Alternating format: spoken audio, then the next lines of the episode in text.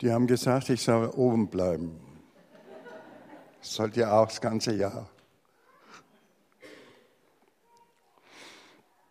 Ja, äh, da haben wir schon die Jahreslosung aus dem Römerbrief Kapitel 15, Vers 7. Nehmt einander an, ebenso wie auch Christus euch angenommen hat zu Gottes Lob. Liebe Schwestern und Brüder, nach den Ereignissen des vergangenen Jahres könnte man eigentlich ja annehmen, dass diese Losung zielgerecht ausgesucht ist. Im vergangenen Jahr haben Kriege und Unruhen und Katastrophen zugenommen, mehr als wir das von früher gewohnt waren, jedenfalls in den letzten äh, Jahren. Und ja, viele Nöte sind entstanden und es ist eigentlich klar, dass wir einander annehmen sollten. Aber das ist ja eine Losung und eine Losung heißt, es ist ausgelost und nicht ausgesucht. Deswegen würde ich sagen, wir sollen diese Losung äh, nicht als Zufall betrachten, sondern als prophetisch. Das erwartet uns im neuen Jahr, das ist Programm für das kommende, angefangene Jahr.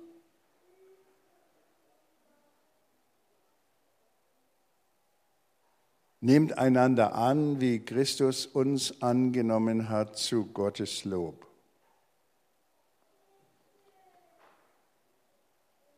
Nun ist es ganz spannend, äh, einmal zu untersuchen, äh, was denn dieses Wort äh, nehmt einander an eigentlich bedeutet. Ich habe viele schlaue Bücher zu Hause im Schrank, nicht alle gelesen. Aber ein, äh, eine Reihe schätze ich besonders, das ist das Theologische Wörterbuch zum Neuen Testament. Ein Riesenwerk mit sieben Bänden und jeder hat über tausend Seiten. Und da haben sich äh, ja, Generationen von Alttestamentlern, Neutestamentlern dran gemacht, die Begriffe genau zu untersuchen im Griechischen, im klassischen Griechisch, im Alten Testament und im Neuen Testament und so ein bisschen davor und danach. Und da habe ich jetzt dieses Wort aufgeschlagen, das da heißt äh, annehmen. Das heißt im Griechischen bros lambano. Lambano heißt ich nehme Bros heißt dazu. Ich, also nehmt die anderen oder einander dazu. Das ist der Sinn. Und äh, das Wort kommt nicht so häufig vor.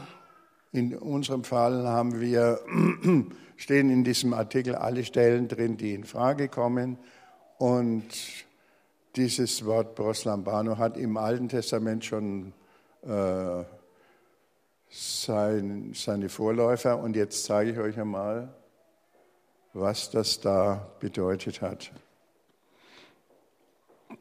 Das sind alles Psalmstellen. Moment. Äh, sogar von ziemlich bekannten Psalmen, wo dieses Wort vorkommt. Und zwar ist es immer von Gott ausgesagt.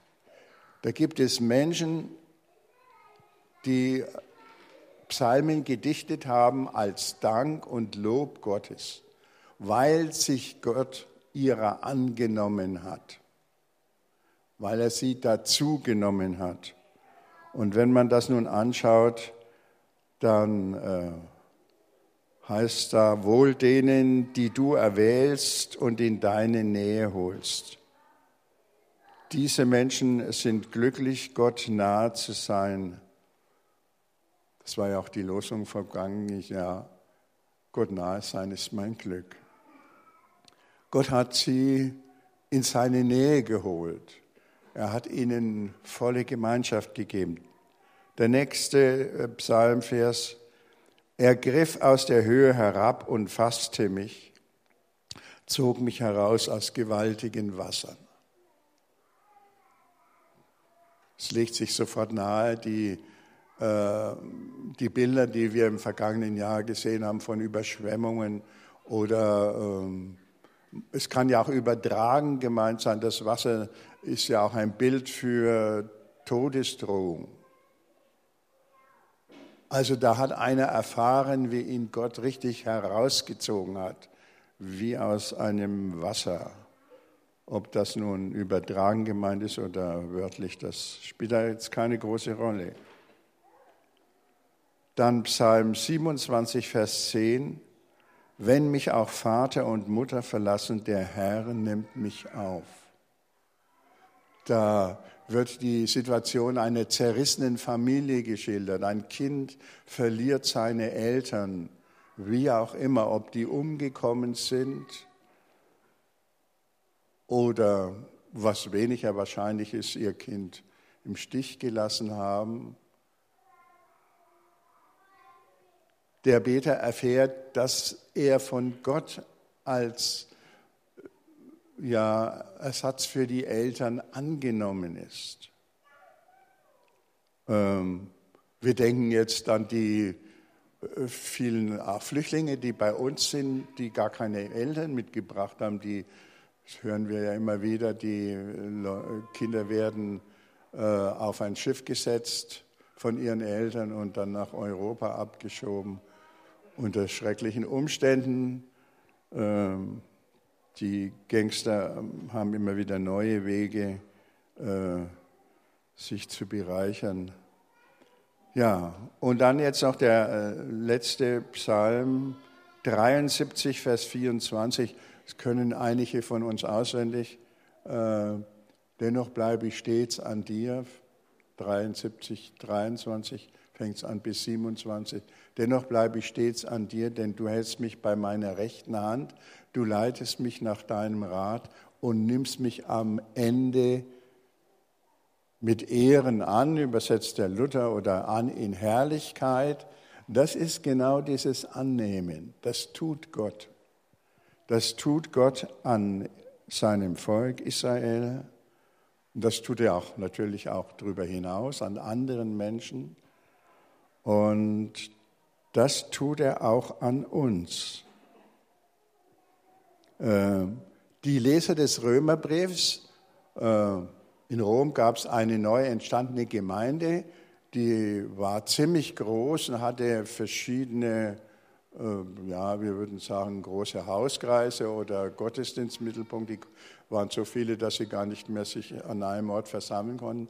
Aber es gab, und deswegen schreibt ja der Apostel Paulus diesen Brief, es gab äh, Differenzen zwischen ihnen. Die einen kamen aus dem Judentum, waren Judenchristen, das andere waren Heidenchristen. Die hatten verschiedene Traditionen oder sollen wir sagen Konfessionen. Und da gab es also immer Spannungen, zum Beispiel, was man essen darf oder was man nicht essen darf. Die Heidenchristen haben natürlich gesagt, dass was dem Volk Israel aufgegeben war, geht uns nichts mehr an. Wir sind in eine neue Epoche eingetreten. Wir sind äh, Christen und ja, und da hat man sich so gegenseitig in die Ecke gestellt und hat einander nicht mehr die volle Gemeinschaft gegeben. Man hatte Vorbehalte, wie, äh, wie das so üblich ist. Ich denke, fast allen christlichen Gruppen und Gemeinden, da äh, hat man dann nicht so gute Beziehungen zu Leuten, die etwas anders denken als wir. Ähm, hier ist interessant an der Jahreslosung, äh, dass gesagt wird, nehmt einander an, gleich wie Christus uns angenommen hat. Das ist das Neue gegenüber dem Alten Testament, gegenüber dem Psalmstellen. Christus, in Christus handelt Gott jetzt ganz deutlich. Und er ist das äh, Vorbild äh, unseres, für unser Verhalten. Äh, die Welt hat eine neue Stufe erreicht. Alle sind, alle Völker sind jetzt berufen. Der Apostel, deswegen schreibt überhaupt der Apostel Paulus diesen Römerbrief, weil er von diesen, er war ja vorher noch nie in Rom, äh, er führt sich sozusagen ein und seine Botschaft ist es gleich von Anfang an gewesen, äh, dass er betont hat, dass Juden, Christen und Heidenchristen, die nennt er die Griechen, äh, dass die zusammengehören. Und schon im ersten Kapitel heißt es, ich schäme mich des Evangeliums von Christus nicht, denn es ist eine Kraft Gottes, die jeden rettet, der glaubt, zuerst die Juden, aber dann ebenso die Griechen, die Heidenchristen.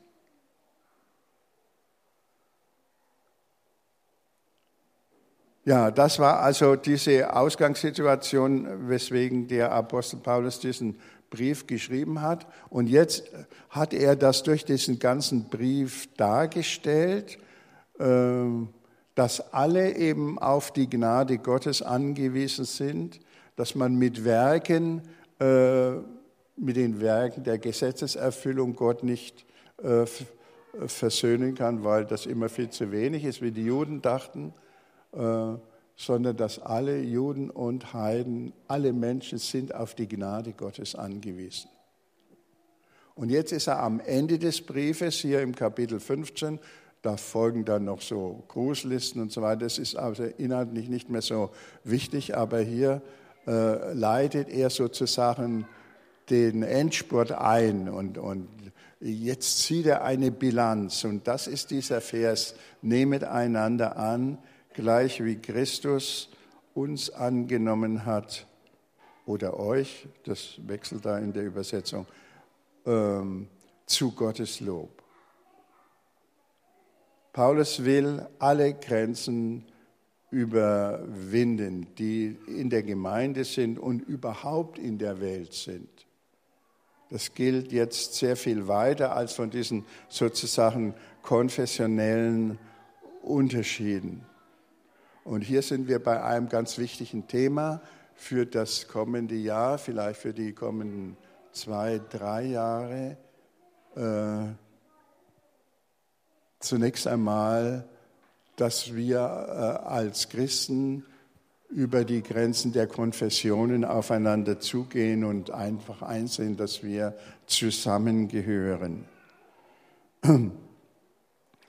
ähm, und uns gegenseitig anerkennen. Jesus hat ja bei, seinen, bei seinem hohenpriesterlichen Gebet ausgesprochen, den Wunsch, hat Gott gebeten, dass alle eins sein sollen. Und die konfessionelle Unterschiedenheit äh, ist ein ganz gewaltiges Ärgernis äh, in der Christenheit. Äh, das ändert auch nichts daran, dass das schon 500 Jahre hier in Deutschland so ist. Im Jahr 1517 hat ja Luther seine Thesen an die Schlosskirchentür da in Wittenberg genagelt und wir gehen jetzt äh, und damit die Reformation ausgelöst. Wir gehen jetzt auf dieses Jubiläum zu. Und es ist die Frage, wie, wie, äh, was hat es denn für, für Auswirkungen, Auswirkungen auf uns?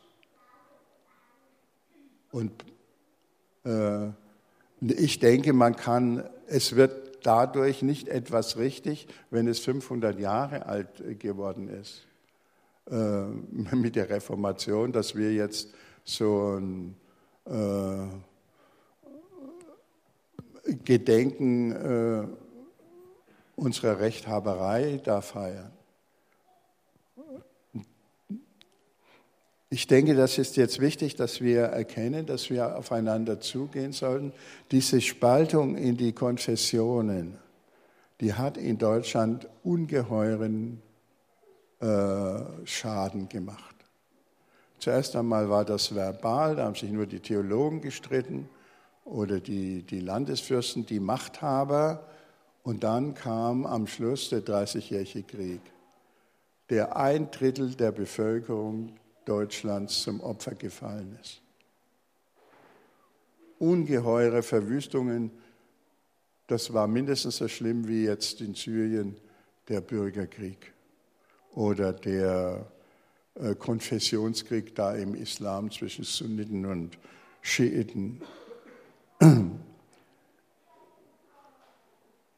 Das ist also der Ausblick auf das Kommende. Wie, wie werden wir das Jahr 1900, äh, 2017 feiern?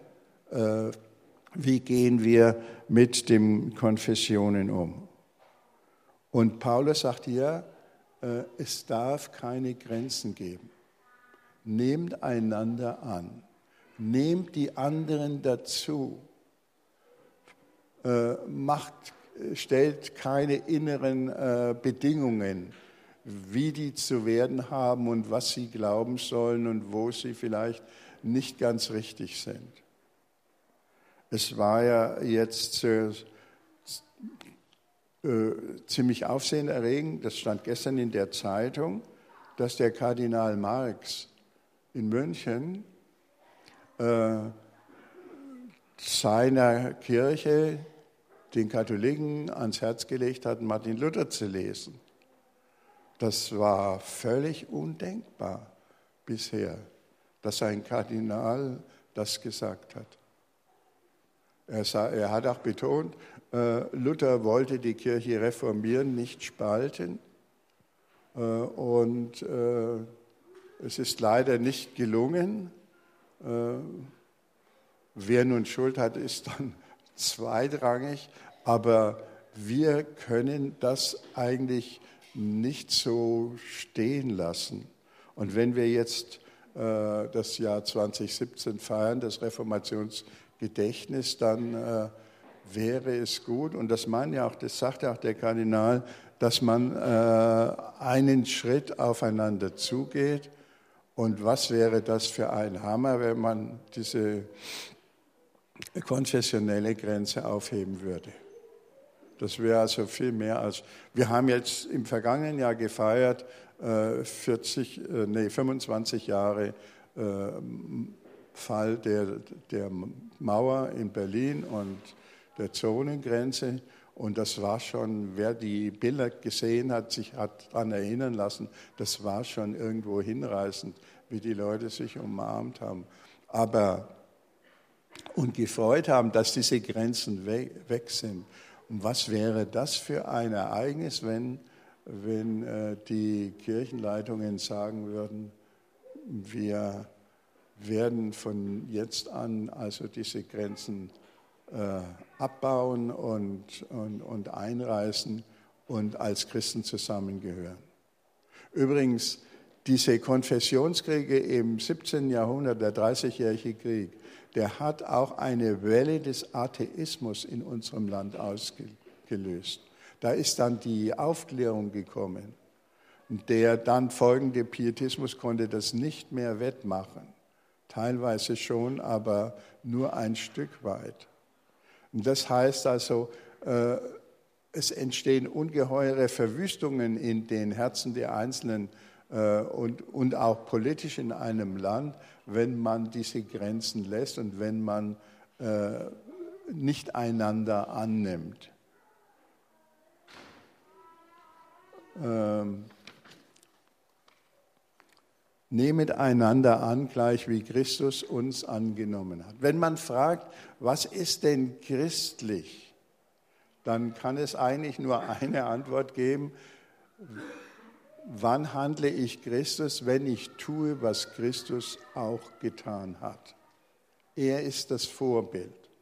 Gleich wie auch Christus, das ist da in der Formulierung der Jahreslosung nicht äh, äh, deutlicher übersetzt, aber das stehen im Griechischen ganz klare Worte, genauso wie Christus. Ebenso. Das könnt ihr euch dann noch im Rein denken. Äh, ich halte es überhaupt gut, wenn ihr euch diese äh, Stelle, diese Jahreslosung mit einer Postkarte dann irgendwo an eure Pinnwand macht und damit ihr immer auf dem Laufenden seid, damit ihr immer daran erinnert werdet. Es geht ja nicht nur um konfessionelle Grenzen, es geht auch um andere Grenzen. Wir Christen, sagt der Apostel Paulus, wir haben die Aufgabe, aufeinander zuzugehen und äh, nicht nur auf Christen, sondern eigentlich auf alle Menschen. Und ich glaube, es würde zur Rechristianisierung Deutschlands und Europas wesentlich äh, äh mehr beitragen, wenn wir äh, da äh, neue, neue äh, Beispiele setzen würden. Wie auch Christus uns angenommen hat. Wenn wir daran denken, was für Macken ja jeder für sich hat und dass uns Christus trotzdem liebt. Und es ist kein Hindernis für ihn, uns zu lieben. Und er hat auch seine Liebe ausgedehnt auf alle Völker der ganzen Welt geht hin in alle Welt, macht zu Jüngern alle Völker. Und eigentlich ist es auch selbstverständlich, dass, dass wir auf diesem Weg äh, neue Maßstäbe setzen. Nicht nur ein bisschen Wohltätigkeit und der Staat soll das machen oder irgendwelche Fans, die da ein Herz dafür haben, sondern einfach wir alle, dass wir Maßstäbe setzen. Das äh, bezieht sich jetzt auch auf die Flüchtlinge, die die kommen und was, was ist denn los, wenn, äh, man muss sich nur das Gegenteil vorstellen, wenn, man, äh, wenn wir das nicht machen?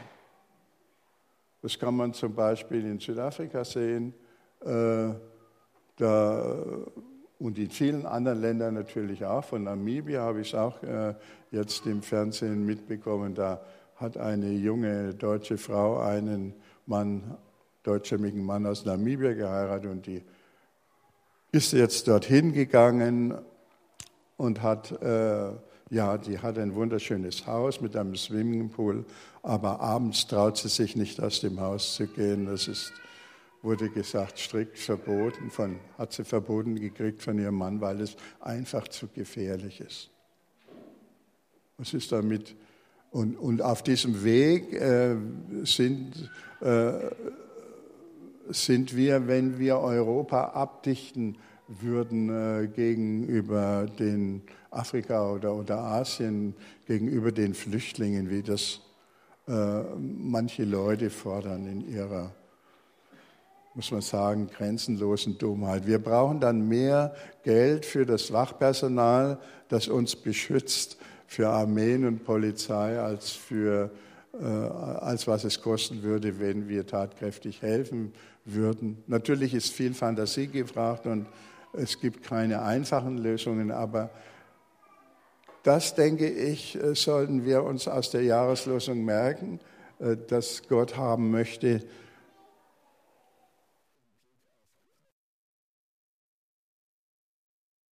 auf Christus, äh, dass wir aufeinander zugehen. Und das ist ja auch, auch sozial.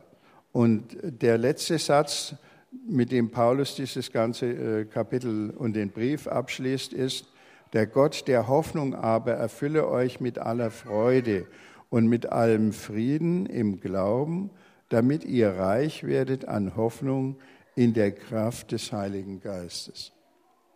Wir brauchen eine Hoffnung. Ohne Hoffnung kann man nicht leben. Es gilt für jeden Menschen. Wir brauchen äh, einen Blick auch in die Zukunft. Die Hoffnung äh, spannt uns auf die Zukunft aus und äh, das sollten wir sehen. Und wir werden sehen, wenn wir uns, wo immer wir uns öffnen für andere, dass sich das lohnt und dass das mehr Freude bringt als Kosten verursacht. Nehmt einander an, gleich wie uns Christus angenommen hat, zu Gottes Lob. Und das ist ja auch nun der Sinn des heiligen Abendmahls. Christus hat sich ohne jeden Rückhalt an uns verschenkt. Und deswegen, äh, das feiern wir jetzt. Deswegen sollen wir ihn bitten, äh, dass er uns Kraft und Freude und gute Ideen schenkt, wie wir füreinander da sein können und unsere Vorurteile äh, und Grenzen abschaffen können. Amen.